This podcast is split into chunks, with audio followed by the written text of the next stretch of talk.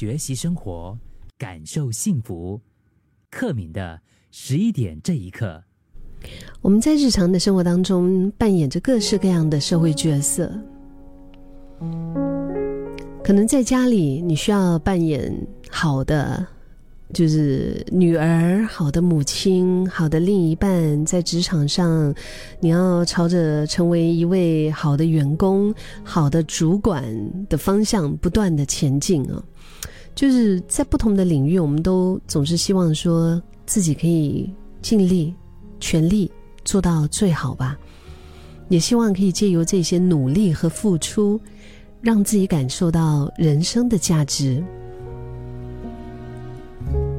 可是有时候，日复一日的过度的努力，是会让人觉得累的，真的会觉得累的，会很想让我们放弃，嗯，就觉得疲惫不堪，然后迷茫不知所措，然后这种时候呢，我们的心里面、脑里面就开始在想：这真的是我想要的生活吗？难道我的人生一辈子就是这样了吗？想到这些的时候，很快的，我们又会告诫自己：“哎呀，做人要知足啦，要感恩呐！你看啊，现在拥有的一切都已经够好了。”所以，我们经常就这样子，一次又一次的否定我们内心的声音。该如何找到真实的自己呢？我觉得这真的是一辈子的一个探索吧。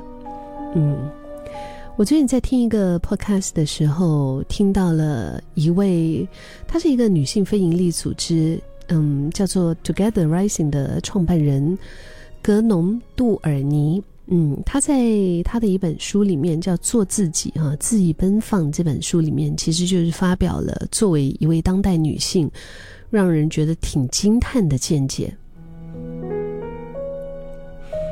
他说：“最真实、最美丽的生活不会永远是一帆风顺的，我们需要放下那一些虚假的谎言。”那这个就是那个 podcast 的故事，他就分享到什么呢？就是讲在动物园的一个场景哈，一开始就在动物园的一个场景，就是他和他的另一半就带着孩子们去观看一场猎豹哈猎豹的追逐秀。然后呢，很多的人就聚集在一起观看啊，观看那个猎豹追逐，然后附着在吉普车尾端的玩具兔子。就在表演结束之后，其实人群当中的很多孩子们，他们有一些就就提出了疑问，就觉得说：“Are they really happy？” 嗯，就觉得嗯，这些猎豹它被囚禁在这种牢笼当中，它真的幸福吗？它真的开心吗？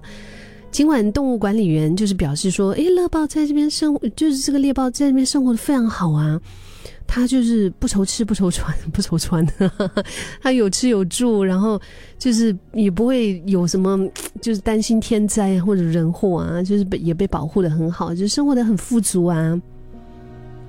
可是小朋友还是从猎豹的表情当中，就是发现了那一丝的野性。其实这个场景，不就隐喻着我们很多人的一个人生的样貌吗？因为像是这位作者哈，呃，格伦农，他这么多年，他其实就是试图否认自己对生活的不满。每一次当他开始有对生活有一些不满啊，有一些声音的时候，他就告诉我自己，他就跟自己说，嗯。其实我的已经够好了，我应该知足常乐，我应该感恩，我应该这个，我应该那个。当然这个没有什么问题，因为每个人追求的生活不一样嘛。但是呢，他就是等于说放下了，放弃了自己内心的一些声音的呼求，然后继续的努力符合社会对他的期望。可是，在这样子一次又一次，就是他的怎么说呢？这些遭遇当中。然后加上有一次命中注定的相遇，真的是改变了他的人生。他就爱上了他现在的另一半，他离开了他之前非常不愉快的那段关系。他逐渐的学会了聆听他内心的声音。然后多年来，其实，在所谓的他的生长的那个背景啊，父权社会啊，文化束缚以及制度下被埋没的声音，他说：“当一个女人终于知道取悦这个世界是不可能的，她就可以自由的学习如何让自己开心。